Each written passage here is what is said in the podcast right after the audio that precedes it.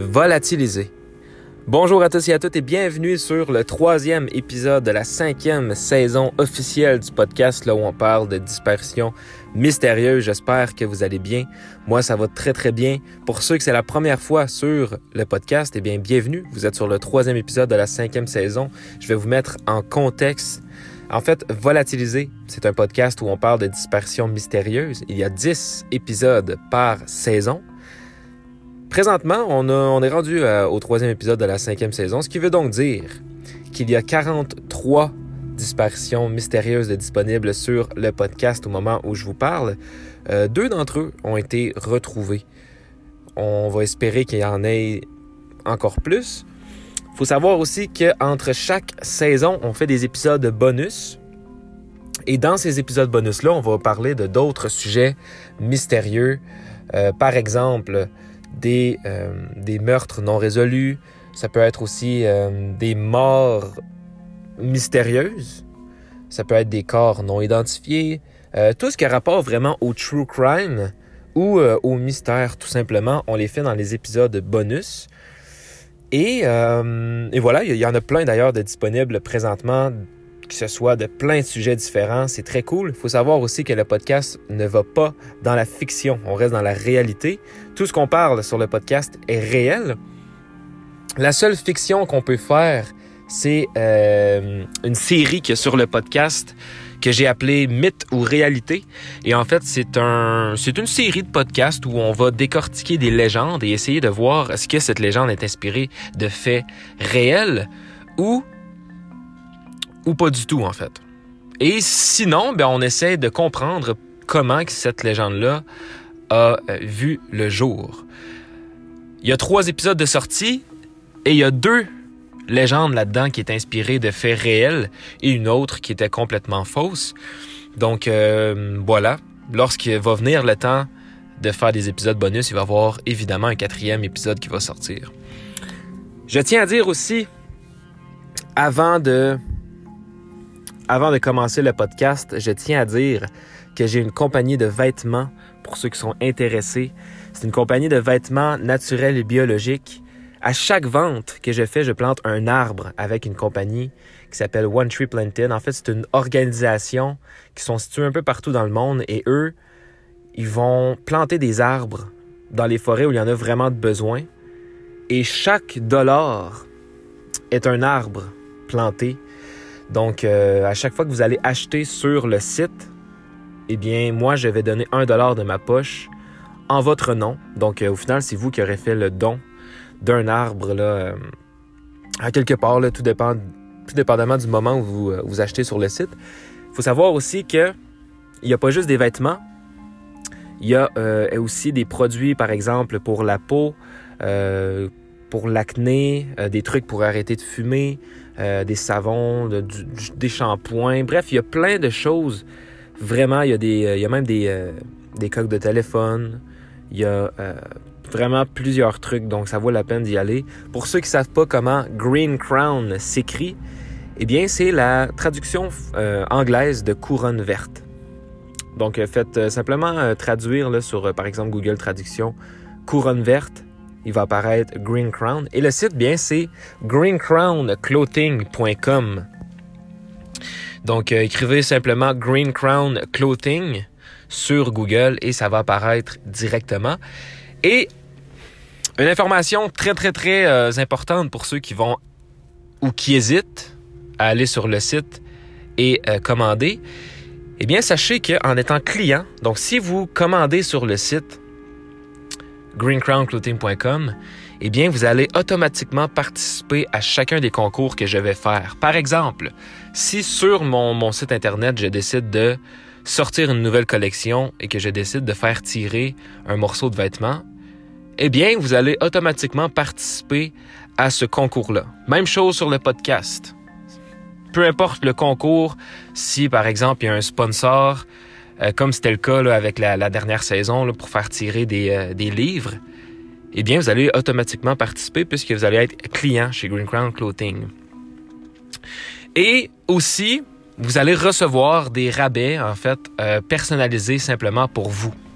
Donc, je vais aller donner des rabais à chacun de mes clients selon vraiment qu'eux aiment commander, ce qu'ils ont commandé. Si vous avez commandé, par exemple, un vêtement quelconque, il se pourrait que je vous donne un très bon rabais pour un autre, euh, pour d'autres morceaux de vêtements ou peu importe. Et si je vois que vous êtes un client qui aime les produits naturels, des produits pour le bain ou peu importe, eh bien, il se peut que je vous fasse un beau cadeau aussi en vous donnant un bon, euh, un bon rabais, en fait, pour euh, quelconque produit disponible sur le site. J'en rajoute souvent, je rajoute souvent des designs. Je fais des designs moi-même. Donc, je vais souvent racheter des nouveaux, euh, vêtements, des nouveaux produits pour euh, essayer de, vous donner différents choix, des, trucs euh, qui vont vous, vous plaire. Mais sachez que c'est toujours biologique et naturel. Donc voilà, je crois que j'ai fait le tour. Et puis, je vous promets un bon service. Vous n'avez pas à vous inquiéter. Je vous souhaite un bon podcast aux habitués, mais aussi à ceux qui sont nouveaux dans cette aventure. Merci de me suivre. Et puis, euh, voilà, on commence euh, ce troisième épisode de la cinquième saison. Je vous avais promis hein, que cet épisode-là serait différent de, des deux premiers parce que les deux premiers, c'était des disparitions qui se ressemblaient beaucoup. Là, on y va dans quelque chose de assez effrayant. C'est, euh, mais vraiment, c'est un, un cas qui est très effrayant on n'a pas vraiment beaucoup d'informations au niveau enquête. En fait, on en avait. Ben, c'est pas qu'on en avait, mais tu sais, on a, on, a, on quand même des informations sur l'enquête, mais disons que l'enquête s'est arrêtée brusquement et euh, aucun signe depuis ce temps-là. Et l'histoire, ben, est toujours irrésolue, malheureusement. Et euh, ça implique une jeune adolescente.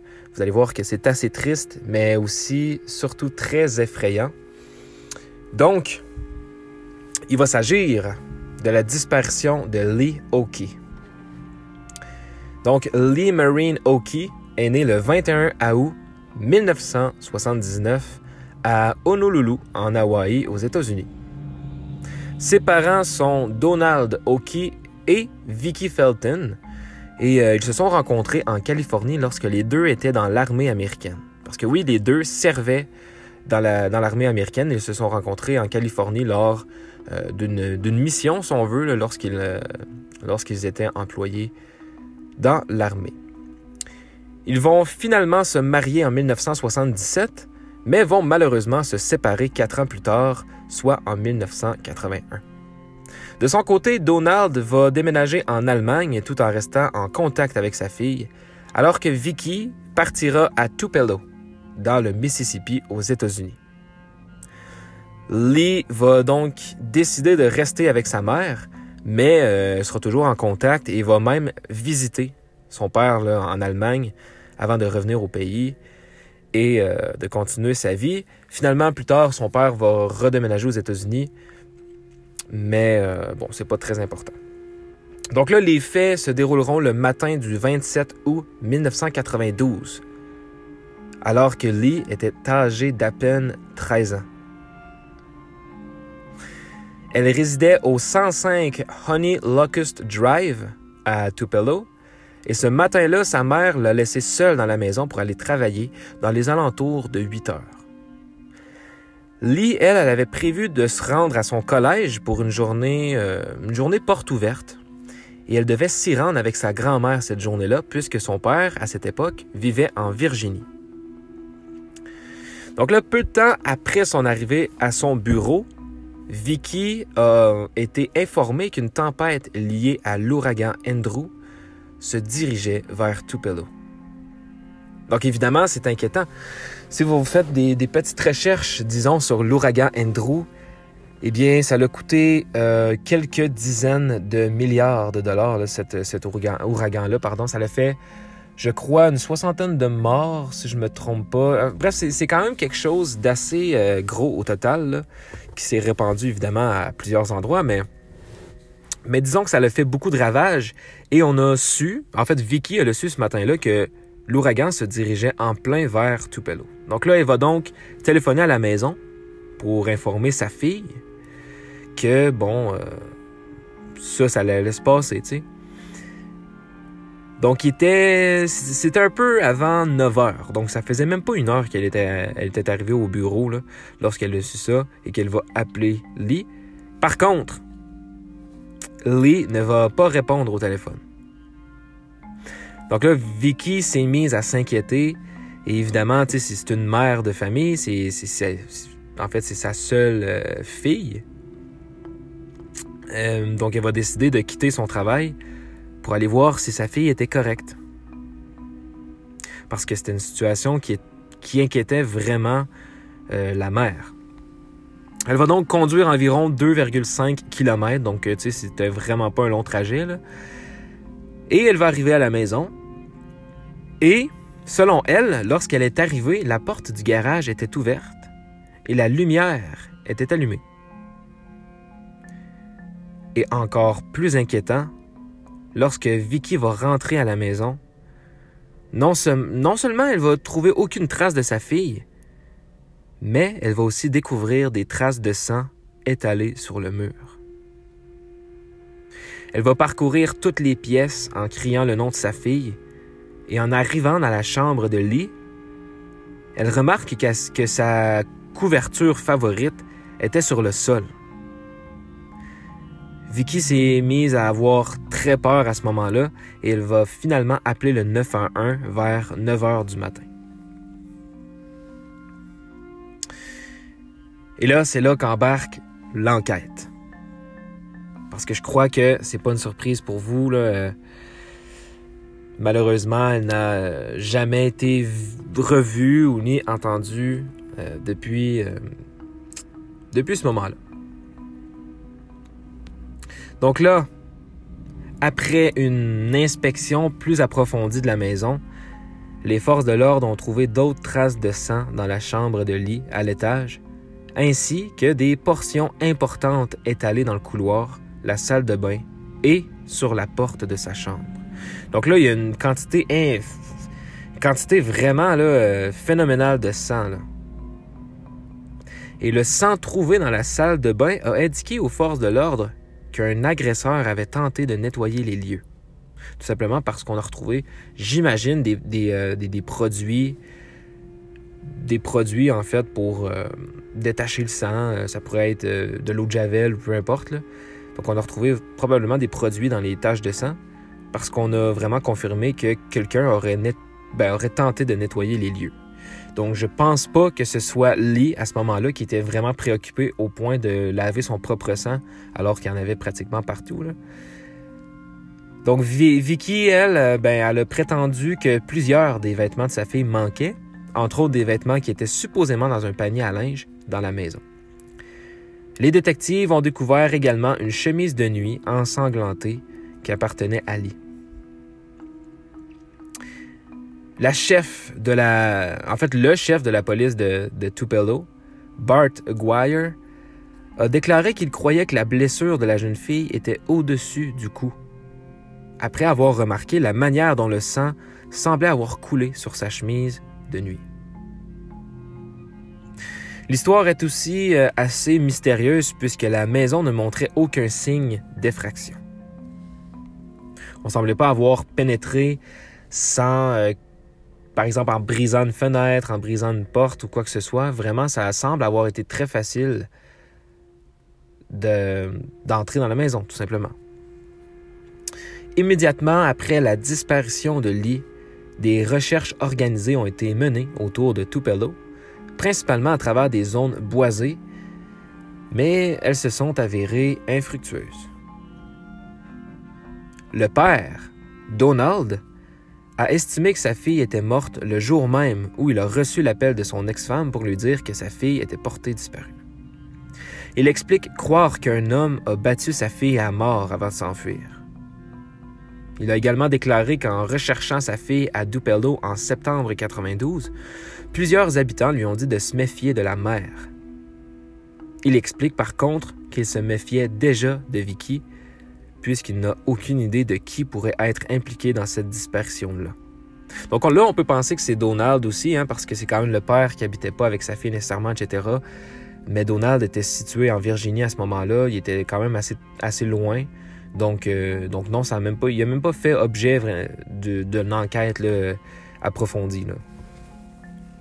Par contre, les, les autorités l'ont exclu de l'enquête après avoir fourni un... Ben, en fait, ça, c'est pas le père. Là, Là, le père, oui, on n'a pas vraiment eu euh, d'enquête à faire sur lui parce qu'on sait qu'il était loin. Mais par exemple, il y avait des rumeurs qui circulaient à ce moment-là et qui concernaient le beau-père de Lee. Parce que oui, Lee, elle avait un beau-père. Par contre, les autorités l'ont exclu de l'enquête. Parce que le, beau-père en question avait, avait fourni un alibi qui était concret, qui, qui concordait euh, parfaitement. Et il avait même réussi un examen euh, polygraphique. Et selon les enquêteurs, ben, il n'y avait vraiment rien à s'inquiéter à propos de lui. Mais là, les choses ont commencé, vous allez voir, à être... Euh, disons, le vent va tourner de bord. Et ça va commencer aussi à, à être très inquiétant au niveau de la mer. Donc là, on arrive le 4 septembre 1992, soit huit jours après la disparition, et un employé de chez McDonald's, situé à Boonville, a affirmé aux autorités avoir vu une jeune fille aux commandes à l'auto, qui ressemblait beaucoup à Lee. Lorsqu'on a essayé d'en savoir plus, eh bien l'employé en question a finalement conclu que c'était finalement ben, quelqu'un d'autre. Que c'était pas euh, pas Lee et que bon finalement c'est quelqu'un d'autre. Cinq jours après, le 9 septembre, un colis contenant des lunettes de lit a été envoyé à la résidence familiale. Le colis était destiné au beau-père et il avait été envoyé de Boonville, exactement l'endroit où elle aurait été aperçue par l'employé du McDonald's. C'est à ce moment-là que le FBI s'est impliqué dans l'affaire. On a donc fait une tentative d'ADN sur le timbre parce qu'il y avait euh, un timbre en fait présent sur l'enveloppe, l'enveloppe qui contenait les verres des lunettes. Mais malheureusement, on a remarqué que la personne n'avait pas collé le timbre avec sa salive. Donc, on n'a pas réussi à récolter l'ADN. Malheureusement, les enquêteurs ont vu la lettre comme une distraction plutôt qu'autre chose, puisque la lettre contenait aucune menace, aucune rançon. En fait, c'était vraiment juste des lunettes. Donc, à ce moment-là, on n'a pas pris ça vraiment comme une grosse menace. Et d'ailleurs, on n'en saura jamais vraiment plus. Mais, tu sais, est-ce qu'on a. Je sais pas si on a vraiment réussi à confirmer que c'était bel et bien les lunettes de Lee. Mais c'est ce qu'ils disent. Euh, c'est ce qu'ils disent que c'était les lunettes. En tout cas, c'était des lunettes, j'imagine, qui étaient pareilles que ceux de Lee. Ça me surprend quand même qu'on n'a pas réussi à avoir un peu d'ADN sur les lunettes. Mais bon, je, j'ignore vraiment l'information exacte sur, euh, sur ça.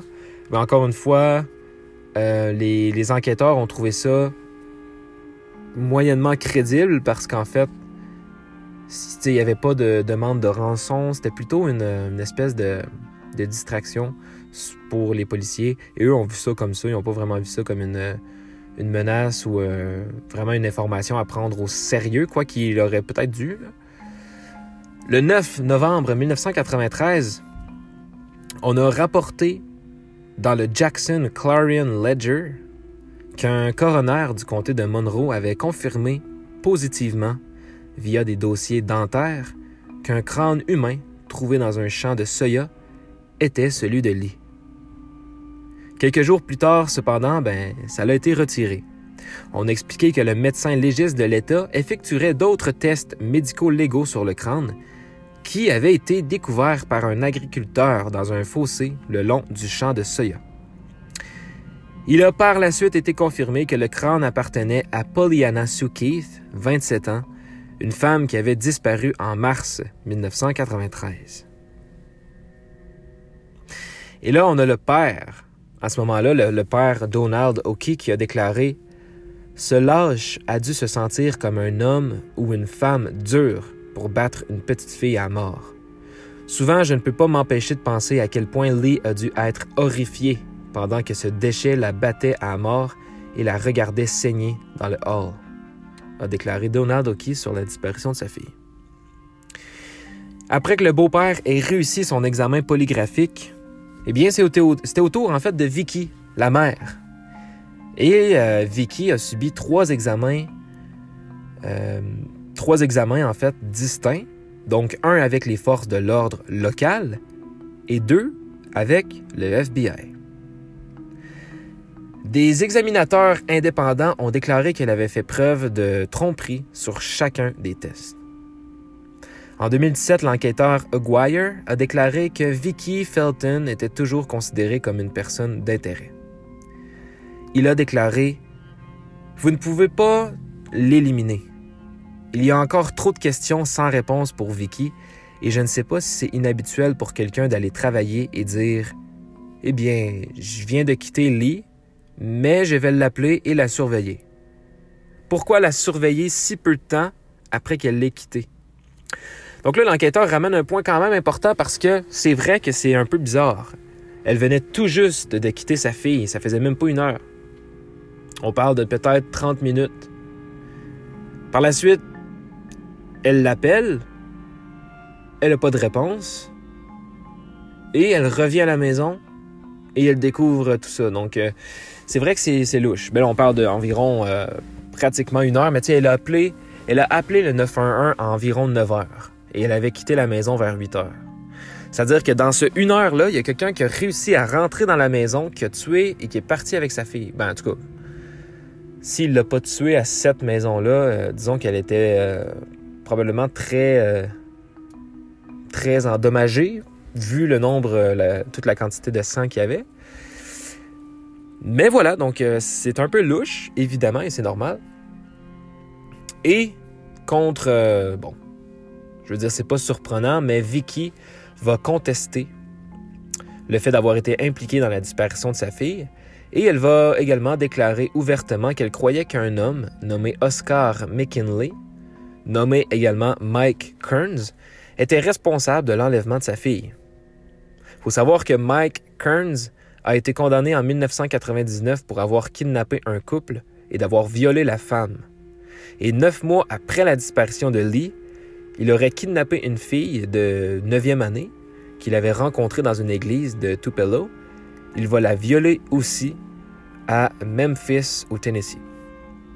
Pour ce dernier crime, Mike Kearns a été condamné à plus de 8 ans d'incarcération, mais n'a purgé que la moitié de sa peine et va être libéré en 1997 avant de commettre l'enlèvement et le viol qui ont entraîné sa, condamnation ultérieure.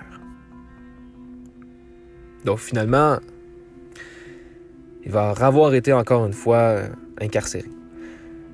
La dispersion euh, de Lee a été couverte par Nancy Grace et a également été présentée dans le Geraldo Rivera Show et également 2020.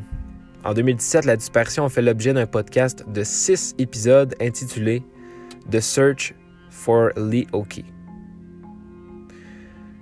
Le cas a également été présenté dans un épisode du podcast Crime Junkie et The Trail Went Cold. Mis à part ça, on n'a aucune autre nouvelle officielle ce qui s'est passé. C'est pour ça que je vous dis que ça a quand même assez fini brusquement, puisque oui, Vicky, elle a échoué quand même ses trois tests. Ben, tu sais, je dis qu'elle a échoué. C'est pas nécessairement qu'elle a échoué, c'est qu'un c'est qu'il y avait un homme, en fait, un ou plusieurs, qui étaient des, euh, personnes qui examinaient et ils examinaient en fait les signes qu'elle euh, faisait lorsqu'elle parlait, lorsqu'elle racontait son, ses faits. Et selon eux, selon les examinateurs, Vicky aurait complètement échoué les trois entretiens avec euh, les, les autorités. Mais ils n'ont pas nécessairement passé un polygraphe, c'est vraiment eux, en fait, qui ont examiné. Euh, c'était des examinateurs indépendants, donc c'est sûr c'est pas euh, à 100% crédible, mais de là à dire que les trois sont échoués, donc là ça commence peut-être à être louche un petit peu. Et là, elle va contester pour finalement accuser un gars qui avait déjà été accusé récemment. Et là, la fin. On n'a pas d'autres euh, trucs. Et on parle quand même d'une histoire là, qui s'est passée il y a longtemps. Là. C'est passé quand même dans les années 70. Euh, 80, pardon. 80, 90, en fait. 92, pour être exact. Donc, euh, elle est née en 70. Mm, en 79, mais euh, tout ça va se passer en 1992. Donc, euh, elle est âgée de 13 ans. Donc, tout ça pour vous dire que ça fait maintenant un bail. Ça fait environ là, 30 ans qu'elle n'a pas été euh, retrouvée, qu'elle a disparu. Ça fait 29 ans et quelques. Donc disons que c'est assez, euh, c'est assez triste comme histoire et c'est frustrant parce qu'on n'a pas d'autres nouvelles vraiment. Je sais que par exemple que vous allez pouvoir en apprendre beaucoup plus si vous écoutez, euh, si vous parlez anglais et que vous voulez écouter un podcast, par exemple comme euh, ben, un podcast ou les, espèces de documentaires qu'il y a sur cette histoire-là. Par exemple, 2020, 2020, ça pourrait être un beau, bon une bonne chose à regarder, si jamais vous voulez, ou peu importe le podcast qui parle de, ce cas-là. Mais disons que c'est assez, euh, c'est assez frustrant et euh, j'imagine qu'on ne le saura pas. Ça fait quand même 30 ans qu'elle est disparue. Les parents ne veulent pas vieillissent. Euh, les personnes qui auraient pu commettre un crime comme ça vieillissent également de 30 ans peut-être mort, voire même aujourd'hui. C'est ça qui est frustrant en fait. C'est comment qu'une personne a pu. Comment qu'une personne a pu vraiment en une heure, là? ça veut dire que j'imagine que c'est une personne qui connaissait l'horaire de Vicky, si c'est pas Vicky. Donc c'est une personne aux alentours, peut-être un voisin ou je sais pas, mais en tout cas la personne savait que la mère quittait à 8 heures et que la jeune fille était seule à la maison. Parce que entre 8 heures, au moment qu'elle est partie, et 8h45, 50, au moment où Vicky est revenue, je vous rappelle que sa fille a été tuée, il y avait beaucoup de sang quand même dans la maison. On a même essayé de nettoyer les trucs, le, sang. On a même eu le temps de, nettoyer les trucs. Donc l'espace de temps est pas, euh, beaucoup. Mais oui, on a pu confirmer euh, bel et bien là, que, Vicky a été au travail. C'est ça qui est étrange aussi. Mais peut-être qu'elle a tué sa fille en revenant du travail pas longtemps après. Ça ferait quand même bizarre parce qu'on sait qu'elle a appelé la police à 9 h. Et que la police sont arrivés, et que oui, il y avait bel et bien du sang, et que. Et j'imagine que la police l'aurait vu si vraiment ça aurait été si récent, au point que eh bien, sa mère, venait juste de commettre ça. Donc, c'est ça qui est étrange. C'est qui? Le père était absent, le beau-père, il y avait un bon alibi aussi. Donc, vraiment, ça pourrait être qu'un voisin ou quelqu'un proche, là, ça n'a aucun sens. Et on n'a jamais retrouvé la jeune femme, ben, je dis la jeune femme, la jeune fille, euh, la jeune adolescente, que ce soit dans un boisé, que ce soit euh, peu importe où autour de la ville. Vraiment, j'aimerais savoir, parce que là, on dit que la blessure aurait été située en haut du cou. Parce que euh, il y avait sa chemise de nuit qui était ensanglantée. Et la manière que le sang tombait sur la chemise, eh bien, ça provenait du haut. Parce qu'elle aurait pu, par exemple, être poignardée dans le ventre et que là, euh, la chemise aurait été tachée. Mais le sang provenait d'en haut. Donc, c'est là qu'on se dit, OK, le sang venait probablement d'en haut du cou. Donc, euh, proche du visage, probablement euh, au visage ou un peu euh, en haut du cou. J'ignore vraiment où. Mais bon, il y avait des traces de sang. il y avait même du sang comme étalé sur les murs. Donc, vraiment, c'est ça qui est étrange. Il n'y a, a, pas vraiment de signe de lutte il n'y a pas, par exemple, des, chaises qui ont tombé par terre, que, des verres cassés. Il n'y a pas ce genre de truc-là. C'est pour ça qu'on dit aussi qu'il n'y a, pas nécessairement de traces d'une personne qui aurait, qui aurait été infiltrée à l'intérieur et qui aurait commis euh, ce meurtre-là. Donc, c'est ça qui est étrange, en fait. Donc là, on peut douter hein, qu'elle est décédée. Est-ce que son corps aurait été emmené ailleurs? Sais, tellement de choses que, que tu te dis pourquoi pourquoi et comment que la personne a fait en plein jour quand même pour s'infiltrer sans que personne s'en rende compte, de commettre un meurtre, de partir avec le corps. Faut, s'il est en voiture, il faut quand même qu'il emmène le corps de la jeune fille qui saignait beaucoup en dedans de la voiture. Et j'imagine que des voisins auraient vu la voiture quand même euh, être euh, en avant euh, de la maison à ce moment-là je peux pas croire qu'il y ait personne euh, qui était dans les rues ou qui était euh, à proximité euh, à, ce moment-là. Donc c'est ça qui est étrange. Je ne sais pas ce que vous en pensez. Si j'avais une théorie à dire, j'ai envie de dire la mère, mais en même temps, c'est quand même la mère qui a été la première à appeler les secours aussitôt qu'elle est revenue du travail et qu'elle a découvert ça. Parce que là, elle a quitté vers 9 heures de son travail et elle a appelé les secours à 9 heures. Donc vraiment, ça y laisse vraiment peu de temps, à moins qu'elle aurait, par exemple, commis le meurtre avant son départ, vers 8 heures, et qu'elle est revenue une heure plus tard, finalement, pour appeler euh, les secours. Mais je sais pas, je, je sais pas, honnêtement. J'imagine que les enquêteurs ont pu savoir, ça faisait environ combien de temps qu'elle était, ben, que sang, le sang était sur les murs, etc. J'imagine que c'est une chose qu'ils peuvent savoir, si c'était vraiment récent ou pas. Euh, je sais pas. Donc c'est ça qui est compliqué. Si Vicky aurait commis le meurtre, eh bien selon moi, elle l'aurait fait avant de partir au travail. Ce qui aurait quand même été un alibi pour elle à ce moment-là. Finalement, elle a décidé de revenir une heure après parce que peut-être qu'elle trouvait ça insupportable et qu'elle savait que la grand-mère allait finir par rentrer à la maison. Parce que, souvenez-vous, elle était supposée d'aller avec sa grand-mère à sa journée porte ouverte au collège. Mais en tout cas, encore une fois, je sais pas, on dirait que c'est 50-50. Pour moi, c'est comme ma théorie officielle serait 50% la mère et 50% quelqu'un d'autre quelqu'un d'autre qui... Euh, par exemple, ça pourrait être complètement l'homme que la mère, euh, que Vicky accusait. Et je crois que si vraiment... Si, même Donald, euh, oui, voulait se méfier de, son ex-femme, mais pas parce qu'il la trouvait louche ou que ce serait quelque chose qu'elle aurait pu faire, mais plutôt parce que lui, il écartait vraiment personne dans cette histoire-là parce qu'au final, sa fille a été quand même assassinée et elle vivait chez sa mère, tu sais, donc. Mais au final, je sais pas, je crois que le beau-père en question, par exemple, aurait fini par échouer un test, aurait fini, tu sais, s'il savait quelque chose, si vraiment Vicky était si louche que ça, je crois que ça serait su. Et, euh, il y a des gens qui vont pas bien mentalement et qu'on a plus de doutes que d'autres. Alors qu'elle, vraiment, comme tout allait bien, était dans une nouvelle relation, était avec sa fille, euh, les choses allaient quand même bien. Et je sais pas, tu sais, c'est même elle qui a eu la garde euh, de son enfant, donc il y avait vraiment rien nécessairement à s'inquiéter, je trouve.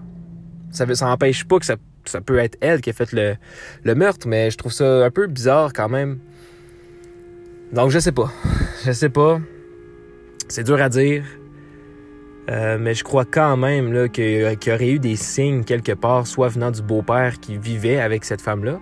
Et s'il aurait voulu protéger sa, conjointe en disant des mensonges, eh bien, je crois qu'il aurait échoué au moins un des tests polygraphiques qu'il a fait et qu'il y aurait eu une certaine pression à un moment donné qui aurait éclaté quelque part. C'est pas possible.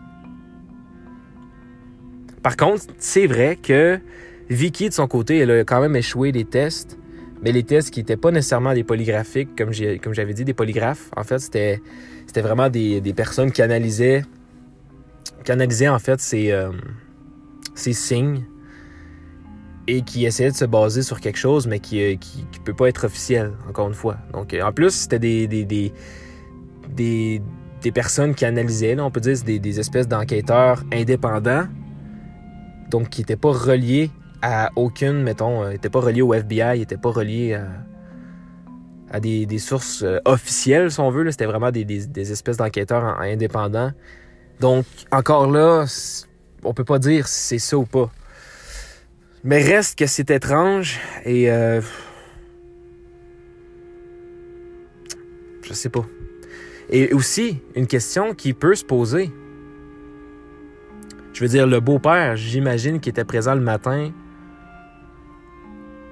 je sais pas trop comment que ça fonctionnait, mais en tout cas, j'imagine que le beau-père était là ce, matin-là, ce matin, euh, ce matin même, en fait. Donc, si le corps de la jeune fille était pas là, ça veut dire qu'il aurait fallu qu'elle tue sa fille, qu'ensuite elle cache sa fille quelque part pour finalement revenir se changer dans les vers 7 heures et quelques pour partir vers 8 heures au travail. Donc là, ça commence à être. Je, sais pas. On dirait que c'est ça qui est moins crédible au niveau euh, Vicky. Je crois que c'est ça qui, selon moi, me. Je trouve que ça serait trop compliqué un peu pour rien. Alors que le beau-père était quand même supposé être là ce matin-là. Je sais pas à quelle heure il est parti, mais bref, il y avait un alibi, tout était correct chez lui. Là. Donc, tu sais, je sais pas, il y a beaucoup de signes quand même qui me disent que c'est pas Vicky. Donc, honnêtement, j'ai aucune idée. Et c'est rare que j'hésite entre deux choses, mais ces deux choses-là vraiment se contredisent. Parce que moi, vraiment, là, entre 8 heures du matin et 9 heures, commettre un crime, rentrer chez une personne, tuer cette personne-là, l'emmener ailleurs sans que personne t'ait vu et ne jamais te faire. En plus, il faut que tu aies eu le temps d'avoir nettoyé. Je sais qu'il n'a pas nettoyé au complet. Il a essayé de, nettoyer ce qui, le sang qu'il y avait dans la, salle de bain. Mais écoute, il y en avait tellement partout que peut-être même que cette personne-là se dit Écoute, j'ai pas le temps de tout nettoyer. Là. Tu sais, peut-être que, justement, Peut-être qu'il est parti au moment où l'appel téléphonique est rentré. Vous vous souvenez? La mère a appelé sa fille à la maison et lorsqu'elle n'a pas répondu, c'est là que la fille elle voulait aller à la maison. Vicky, en fait. Donc, Vicky a essayé d'appeler sa fille Lee.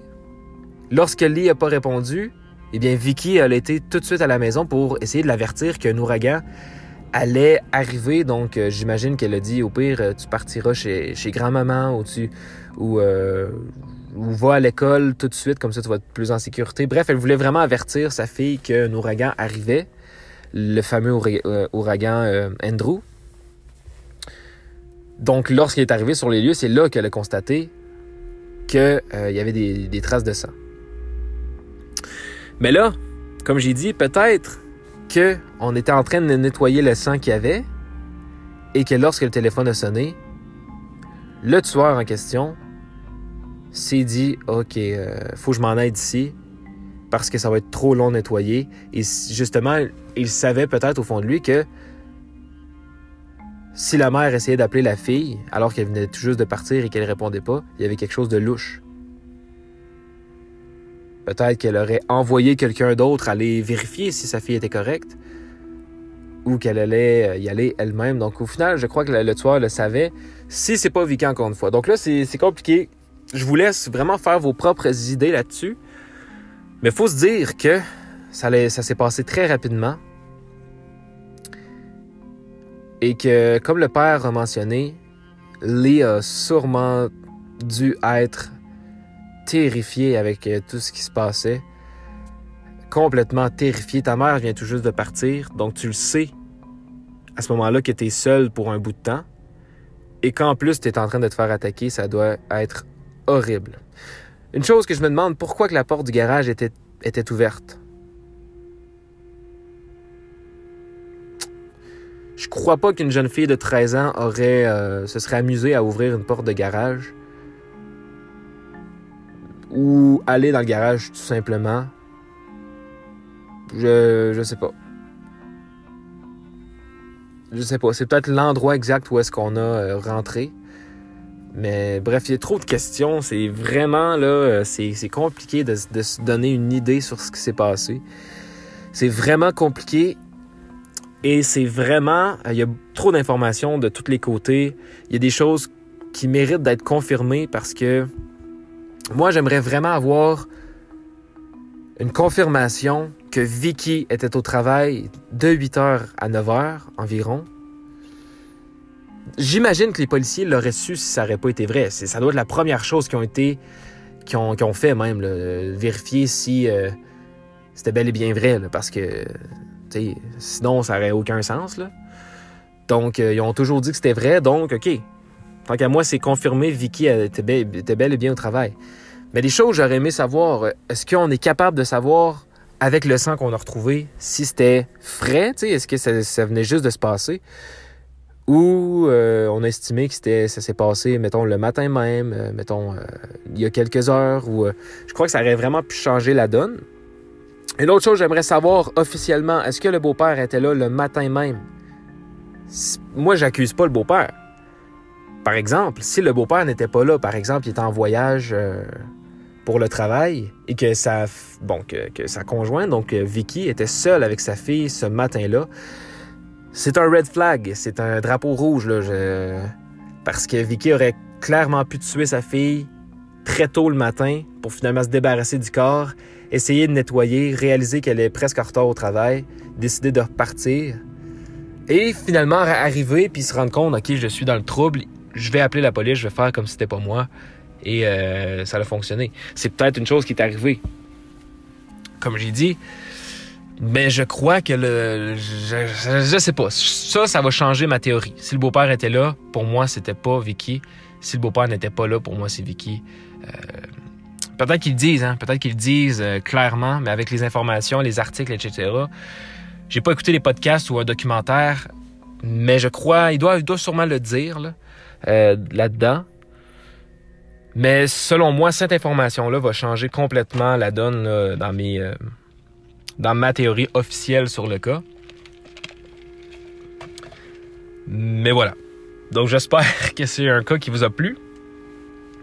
Je sais que j'ai beaucoup embarqué dans les théories, dans, dans euh, essayer de savoir euh, qu'est-ce qui s'est passé. J'espère vraiment que ça a été clair, ça n'a pas été si pire comme épisode. J'espère que j'ai pas été trop ennuyant ou que l'histoire n'a pas été trop ennuyant. C'est une histoire vraiment que je trouvais terrifiante. Euh, Vraiment, en fait, là, c'est une histoire horrible, il faut se le dire. Non seulement ça implique quand même une jeune fille de 13 ans, mais en plus, s'imaginer dans, sa peau, là. S'imaginer dans sa peau, ta, mère vient de partir. Ça, c'est habituellement, c'est genre un bonheur absolu là, chez les enfants, chez les, ados. Lorsque tes parents viennent de partir, tu es seul à la maison pour, euh, pour un bout. Euh, euh, c'est parfait, là. Tu peux écouter la télé, tu peux faire ce que tu veux. Et euh, c'est pas ce qui s'est passé ce matin-là. C'est ça qui est terrifiant. Avoir le nombre. Les traces de sang sur les murs. Et, c'est pas juste des traces, des éclaboussures, c'est vraiment des traces de sang qui ont été étampées. C'est-à-dire que c'est la blessure qui a frotté sur le, mur et qui a laissé des traces de sang. C'est horrible. C'est une scène horrible. Et je ne peux pas placer de mots sur Vicky, mais si vraiment Vicky n'a pas été euh, responsable de ce meurtre-là, je dis meurtre, on sait même pas si elle est décédée là, officiellement, mais euh, j'imagine. Là. Ça aurait quasiment pu être un cas bonus, en fait, cette histoire-là. Mais euh, c'est le mystère. Et c'est le mystère vraiment du, du cas que je trouvais incroyable. Et ça fait presque 30 ans, c'est toujours non résolu, c'est vraiment frustrant, mais en même temps, je crois que c'est ça qui rend les, les histoires, euh, par exemple les disparitions des années 70, 80, 90, très intéressantes parce que on n'avait pas de. C'était pas aussi surveillé qu'aujourd'hui, dans le sens qu'il n'y avait pas autant de caméras de surveillance. Il n'y avait pas, tu sais, aujourd'hui, il y a même des caméras dans les maisons. Il n'y avait pas euh, Snapchat, il n'y avait pas les réseaux sociaux, etc.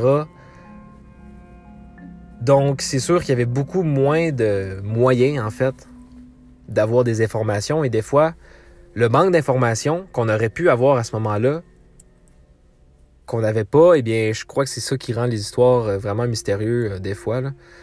Les histoires mystérieuse, pardon. Mais voilà, donc j'espère encore une fois que ce cas va vous avoir plu.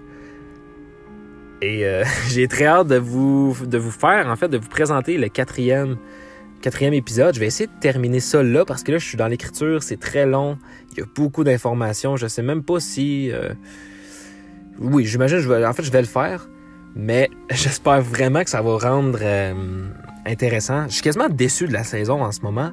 J'ai comme peur que ça vous plaise pas. Non seulement les deux premiers épisodes, ça ressemblait, c'était presque identique, mais c'était un homme, une femme. Ben, un homme, on parle d'un jeune homme et euh, une femme. Et là, c'est un cas qui est qu'on sait encore une fois ce qui est arrivé à peu près. on sait, on sait pratiquement que c'est un meurtre, mais on n'a juste pas retrouvé la, le corps de, la, jeune fille. Donc, euh, c'est pratiquement euh, presque juste des, cas, en fait, des dossiers de dispersion qui auraient pu être des, des épisodes bonus jusqu'à maintenant. Mais en tout cas, j'espère quand même que ça va vous plaire. Le quatrième, par exemple, c'est un bon cas de, disparition mystérieuse qui a. en plus, ça a un peu un lien avec le titre. Tout simplement parce que le titre de, ce podcast, c'est L'ouragan Andrew. Et le prochain, eh bien, c'est. Euh, c'est un jeune homme. C'est un, un adolescent qui s'appelait Andrew, qui est disparu. Donc, euh, la transition est quand même. Euh, est quand même drôle. Mais voilà. Donc, euh, donc voilà. J'ai fait le tour. On se retrouve dans trois jours pour ce fameux épisode-là. J'espère vraiment que ça va vous plaire. D'ici là, ne disparaissez pas. Ça serait dommage de faire un podcast à votre sujet puisque ce n'est pas une fierté de disparaître ou de commettre un crime quelconque. Merci à tous ceux et celles qui suivent le podcast. J'ai oublié de le dire, j'oublie toujours de le dire au début, mais vous pouvez suivre le podcast sur Instagram, Volatiliser Podcast, également sur Twitter, Volatiliser TV, et Facebook, c'est la même chose que Instagram, Volatiliser Podcast. Euh, je publie vraiment pas assez souvent. Je crois que je vais simplement juste publier euh, les, euh, les épisodes officiels de Volatiliser et euh, également des petites photos bonus, des petits trucs pour vous donner des nouvelles. Et dans les stories, je, vais mettre, je vais partager les épisodes bonus. Mais parce que faire un post à chaque trois jours, tout le temps, tout le temps, c'est quand même très long. Parce que là, il faut que je gère le compte Twitter, il faut que je gère le compte Facebook et Instagram, donc ça fait beaucoup. Donc je vais vraiment juste faire lorsqu'il va y avoir des saisons, par exemple là, je vais faire un post et je vais expliquer un peu un vrai, bon, une petite introduction de l'histoire pour vous donner envie de cliquer. Mais voilà, je crois que je vais arrêter ça là. Donc, euh, donc voilà, merci à tous. Passez une bonne soirée, une bonne nuit, une bonne, euh, euh, bonne soirée, une bonne après-midi, une bonne avant-midi, comme à l'habitude. On se trouve dans trois jours. Salut tout le monde.